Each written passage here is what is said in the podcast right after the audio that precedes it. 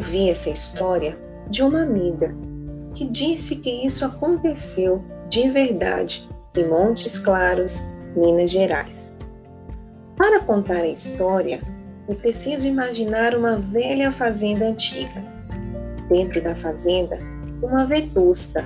Socorro, que palavrão! Mesa colonial, muito comprida, de jacarandá naturalmente. Em volta da mesa, tudo que mineiro tem direito para um bom almoço: tutu, carne de porco, linguiça, feijão tropeiro, torresminho, couve cortada bem fina e nem posso descrever mais, porque já estou com excesso de peso só de pensar. Hum, que delícia!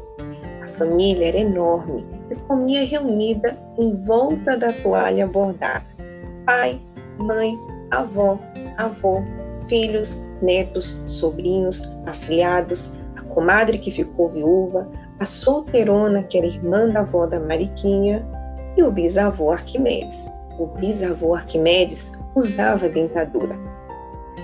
Naturalmente, cada integrante tinha à sua frente o seu saboroso prato de tutu, couve, resmo, feijão tropeiro, carninha de porco, linguiça, etc. e tal.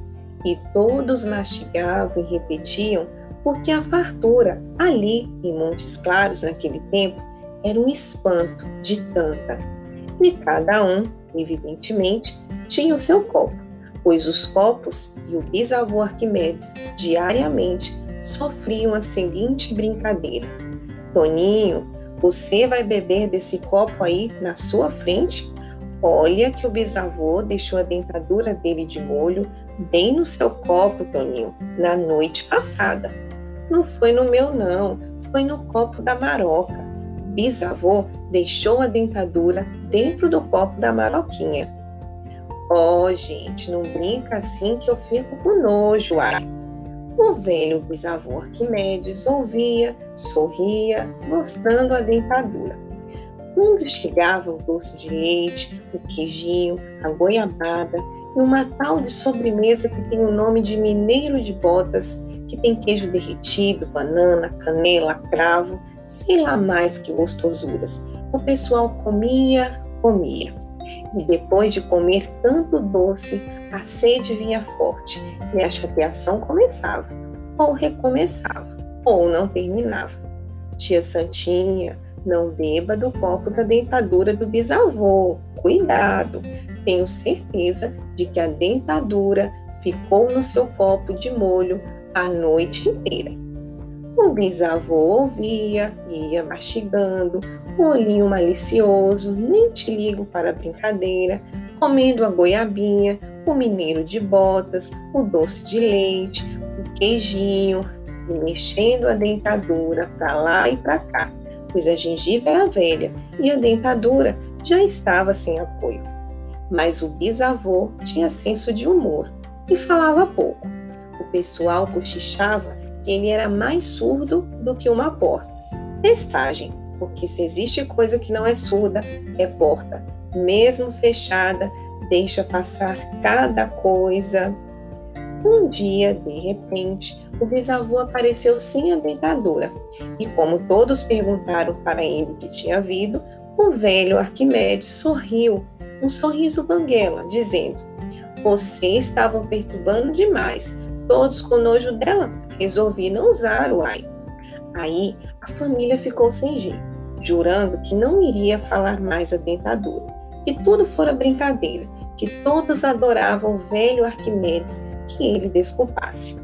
Tá desculpado, não tem importância. Eu já estava me aborrecendo com a história, mas estão desculpados. Mas até que tô achando bom ficar banguela. Vou comer tutu e sopa e doce de leite mole, ora. A família insistiu, pediu perdão, mas o bisavô botou fim à conversa, dizendo: Vocês não insistam, resolvi e tá resolvido. O dia que eu deixar de resolver, boto a dentadura outra vez. E passaram-se vários dias. Ninguém mais fazia brincadeira do copo. De vez em quando, o bisavô lembrava: Tô sentindo falta da dentadura, bisavô. Não, da traquinagem de vocês. Ninguém está com nojo de beber água no copo, né? Ora, o senhor não deve levar a mal. Foi molecagem. A gente não faz mais. Pode usar a dentadura, bisavô.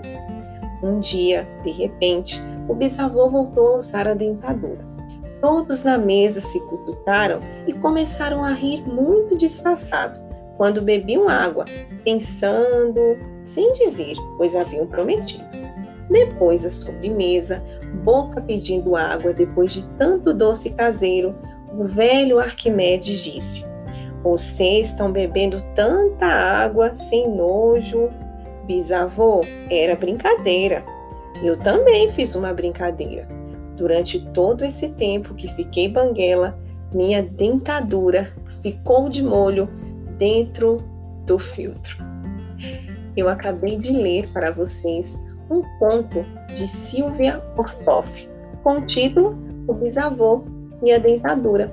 Até o nosso próximo episódio do podcast Entre Linhas e Emoções.